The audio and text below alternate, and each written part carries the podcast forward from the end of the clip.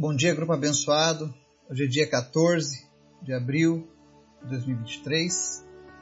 Nós estamos chegando a mais um dia com esse nosso estudo da Palavra de Deus. Gratos porque todos os dias Deus tem nos abençoado, Deus tem falado conosco. Hoje nós vamos fazer uma breve leitura lá no livro de Efésios, no capítulo 2, versos 10 ao 13, onde nós vamos aprender que em Cristo nós encontramos o nosso propósito. Às vezes as pessoas perguntam, né? Qual é o meu propósito nessa vida? O que eu devo fazer? Como me tornar completo? E essa palavra ela nos traz uma resposta hoje. Mas antes da gente começar o estudo, convido você que nos ouve, que nos acompanha, para a gente estar orando, intercedendo uns pelos outros. Nós temos pedidos de norte a sul do Brasil, pedidos de fora do Brasil, os quais nós oramos todos os dias, e isso é uma benção. Nós temos praticado aquilo que o Senhor tem nos ensinado. Então quero agradecer a você que dispõe sempre um momento do teu dia para estar orando, para estar intercedendo. Eu tenho certeza que a palavra diz que quando nós damos, nós recebemos. Quando você está ali cedendo o teu tempo em oração, você está ganhando com Cristo. Então, muito obrigado pelo teu auxílio. Vocês têm me ajudado a levar essa mensagem adiante. Cada pessoa, quando você participa deste grupo, quando você evangeliza, quando você compartilha, quando você testemunha, você está me ajudando a fazer a obra do Senhor. Amém? Esteja orando especialmente pela cruzada na cidade de Serrinha, nos dias 24 a 30. Ore também pela liberação das escolas na minha cidade, para que eu possa levar a mensagem do Senhor aos alunos, aos estudantes. Eu preciso que o Senhor abra uma porta nessa cidade. Nós sabemos que existe uma guerra sendo travada no reino espiritual com relação a isso. Já se passaram 24 horas e eu não tive uma resposta da minha solicitação que eu fiz ontem. Mas eu queria pedir que você estivesse colocando a sua fé em oração. Para que nós possamos visitar as escolas. Não apenas as da minha cidade, mas todas aquelas que o Senhor colocar no nosso coração.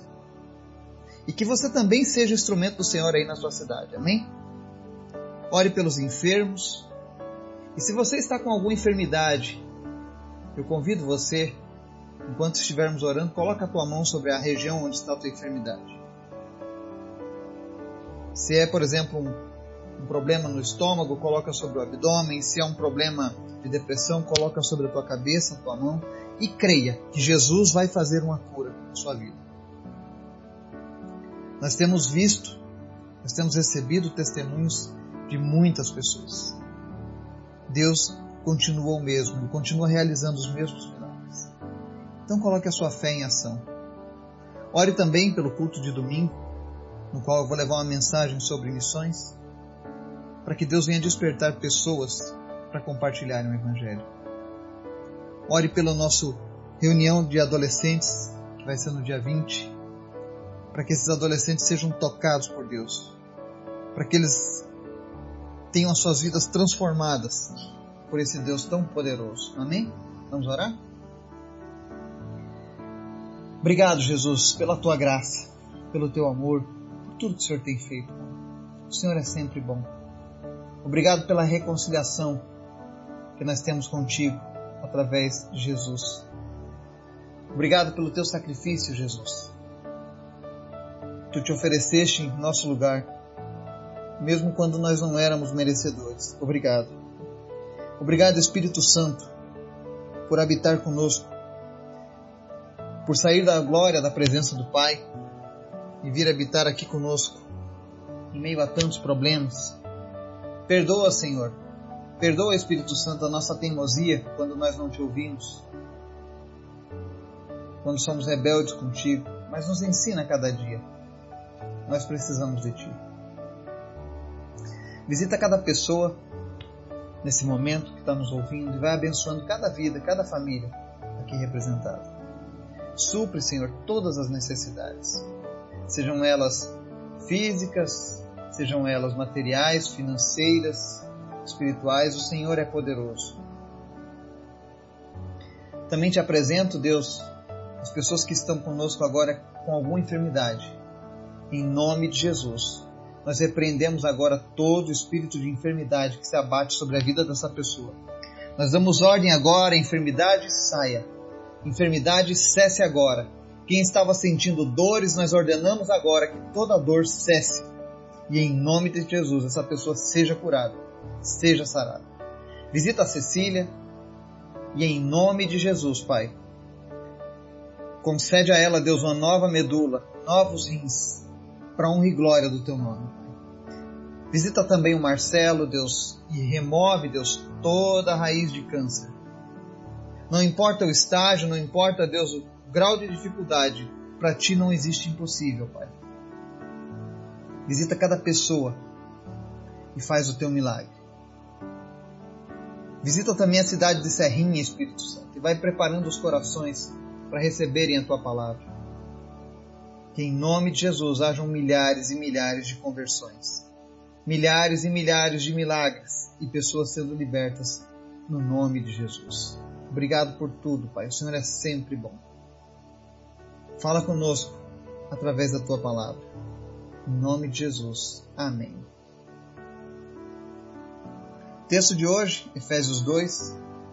Se você está conosco já nesses três anos, que completamos.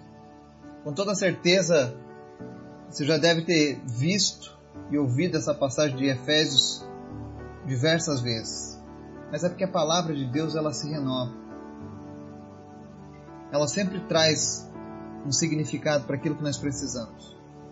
E o texto de hoje, capítulo 2, dos versos 10 ao 13, diz o seguinte: Porque somos criação de Deus, realizada em Cristo Jesus para fazermos boas obras, as quais Deus preparou antes para nós as praticarmos. Portanto, lembrem-se de que anteriormente vocês eram gentios por nascimento, chamados incircuncisão pelos que se chamam circuncisão, feito no corpo por mãos humanas, e que naquela época vocês estavam sem Cristo, separados da comunidade de Israel, sendo estrangeiros quanto às alianças da promessa, sem esperança e sem Deus no mundo. Mas agora em Cristo Jesus, vocês que antes estavam longe foram aproximados mediante o sangue de Cristo. Amém? Esse é um texto bem explicativo. E ele começa dizendo quem nós somos. E aqui essa palavra ela se destina a pessoas que já entregaram suas vidas a Jesus. A Bíblia diz que todos os homens e mulheres são criaturas de Deus, ou seja, foram criados por Deus. Mas existe um chamado especial para o ser humano que é o chamado da redenção, que regenera o homem do pecado e transforma ele não mais em uma criatura de Deus, mas em um filho de Deus. E isso está de acordo com o texto que diz aqui: somos criação de Deus realizada em Cristo Jesus, ou seja, em Cristo Jesus nós fomos recriados como filhos do nosso Deus. Mas tudo isso tem um propósito. Deus não fez a redenção apenas para pagar os nossos pecados e um dia a gente ir para o céu, e amém, isso é muito bom. Mas o Senhor ele nos chama para fazermos boas obras. E as boas obras são aquilo que nós fazemos mediante a pregação, a proclamação do Evangelho. É quando nós praticamos a Bíblia. São essas boas obras que o Senhor está se referindo aqui. E a Bíblia diz que Deus preparou essas obras antes para nós as praticarmos. Ou seja, quando eu e você entregamos a nossa vida para Cristo, já existe um propósito. Qual é? Fazermos as boas obras. Que boas obras? Aquelas que Deus já havia preparado, ou seja, para essa tarefa Deus já preparou tudo aquilo que nós haveríamos de fazer. Por isso que eu sempre digo que não existem coincidências quando nós estamos andando com Cristo. Todas as coisas, as situações foram preparadas pelo Senhor. Eu lembro quando a gente começou o trabalho desse grupo. Essa obra já havia sido preparada pelo Senhor. As pessoas que se achegaram a este grupo, a este canal, no podcast, são pessoas às quais o Senhor já havia também preparado. E a ideia é essa, que nós sejamos úteis uns aos outros, especialmente ao Senhor. toda pessoa que foi chamada por Cristo tem um propósito a realizar aqui nessa terra. Talvez o teu propósito não seja o mesmo meu, fazer as mesmas coisas que eu estou fazendo. Talvez sejam coisas maiores, ou talvez seja para uma pessoa apenas. Eu estava vendo o diário do grande pregador do século passado. E ele fazia cruzadas evangelísticas nos interiores lá dos Estados Unidos. E ele tem no relato de um, do seu diário que houve uma cidadezinha que eles estiveram fazendo a cruzada e apenas uma alma aceitou Jesus. De toda uma cidade, apenas uma alma aceitou a Cristo como Salvador. E o nome daquele homem era Billy Graham. Mal sabia aquele pregador que Billy Graham se tornaria um dos homens mais relevantes do século passado. Um exemplo até hoje de vida com Deus. Um homem que ganhou milhões e milhões de pessoas para Jesus. Foi resultado de uma cruzada de uma noite, de uma pregação de uma noite. Aonde, aos olhos do homem, ele havia falhado, porque só conseguiu uma pessoa para Jesus. Mas mal sabia ele que aquela pessoa seria responsável por liderar milhões ao caminho dos céus. Todas as vezes que eu gravo esse estudo, eu carrego na minha alma essa mesma sensação. E o Espírito Santo testifica no meu coração.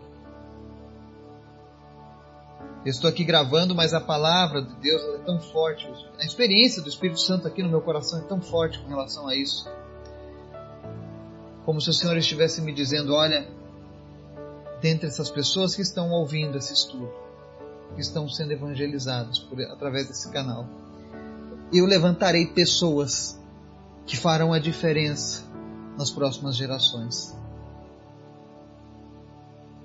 Existem pessoas que nos ouvem aqui, que aos olhos dos homens talvez não sejam grande coisa, mas aos olhos de Deus, Deus quer usar a tua vida para tocar gerações inteiras, para marcar o nome de Cristo ainda mais na história. Porque todas essas boas obras já foram preparadas por Deus.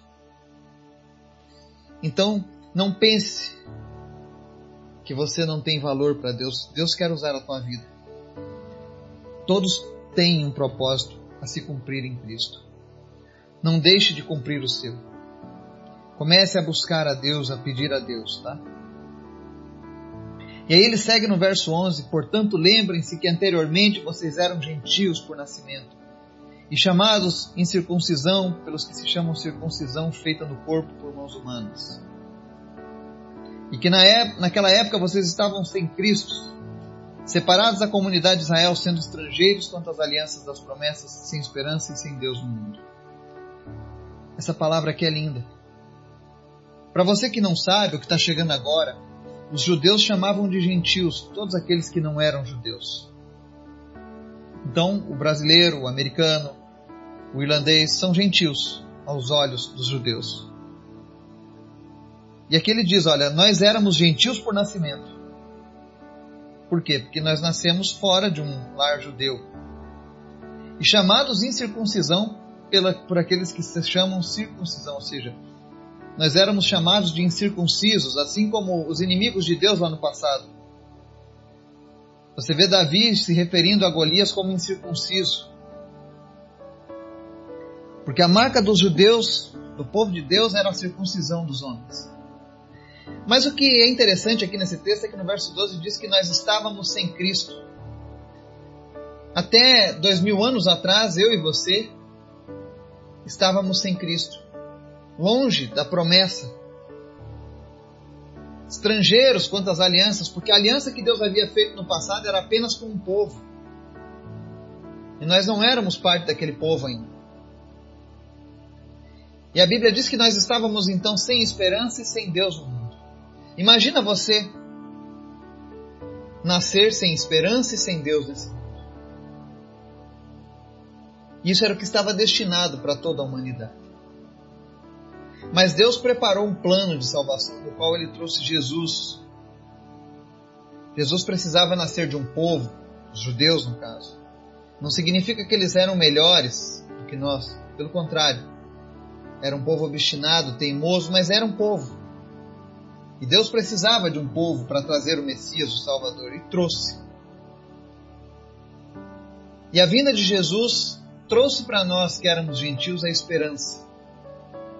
A esperança de sermos também agora povo de Deus.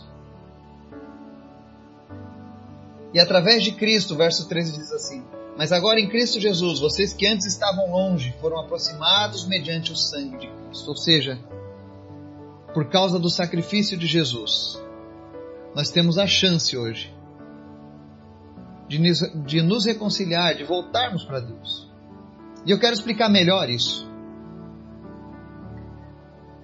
Eu cresci na minha infância ouvindo de uma maneira religiosa que todos são filhos de Deus, que todos são amados por Deus,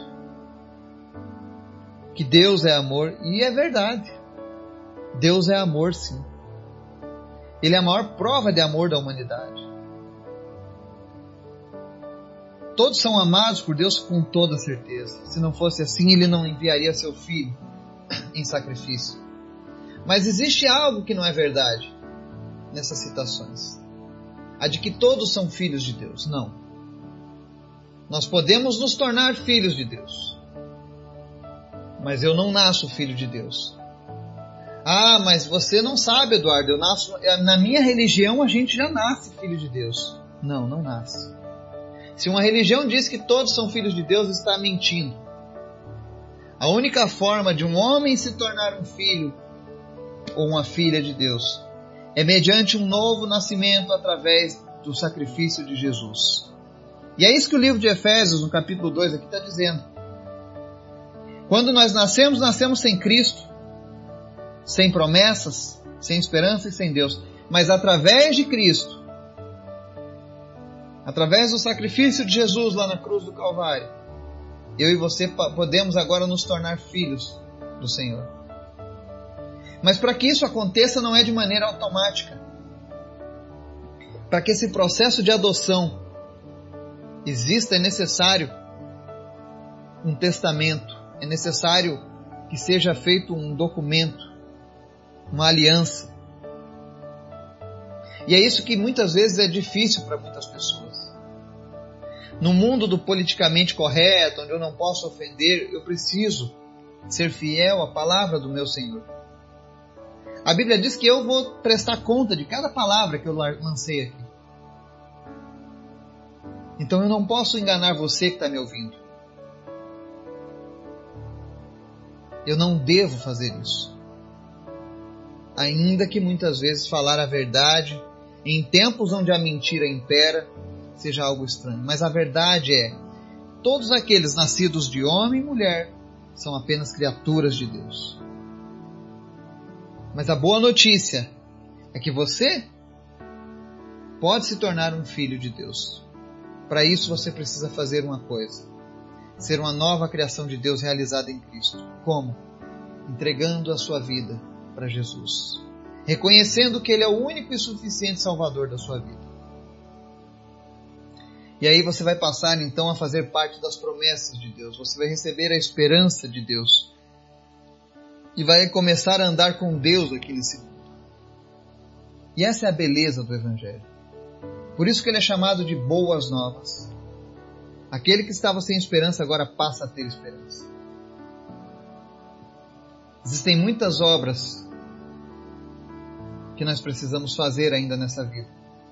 Obras que já foram preparadas por Deus. E para isso, é necessário que eu e você nos acheguemos a Ele. Se você ainda não tomou essa decisão, independente da sua religião, eu deixo esse convite aqui para você hoje. Entrega os teus caminhos a Jesus. Somente através do sangue de Cristo nós podemos nos tornar novamente povo de Deus. Se você ainda não fez isso, você pode ser uma boa pessoa, honesta, trabalhadora, amar a Deus e tudo mais, mas você ainda não pertence ao corpo do Senhor. Então eu deixo esse convite para você que nos ouve que você venha fazer parte do grande projeto de Deus para a sua vida. Amém? Que Deus nos abençoe e nos guarde. Em nome de Jesus. Amém.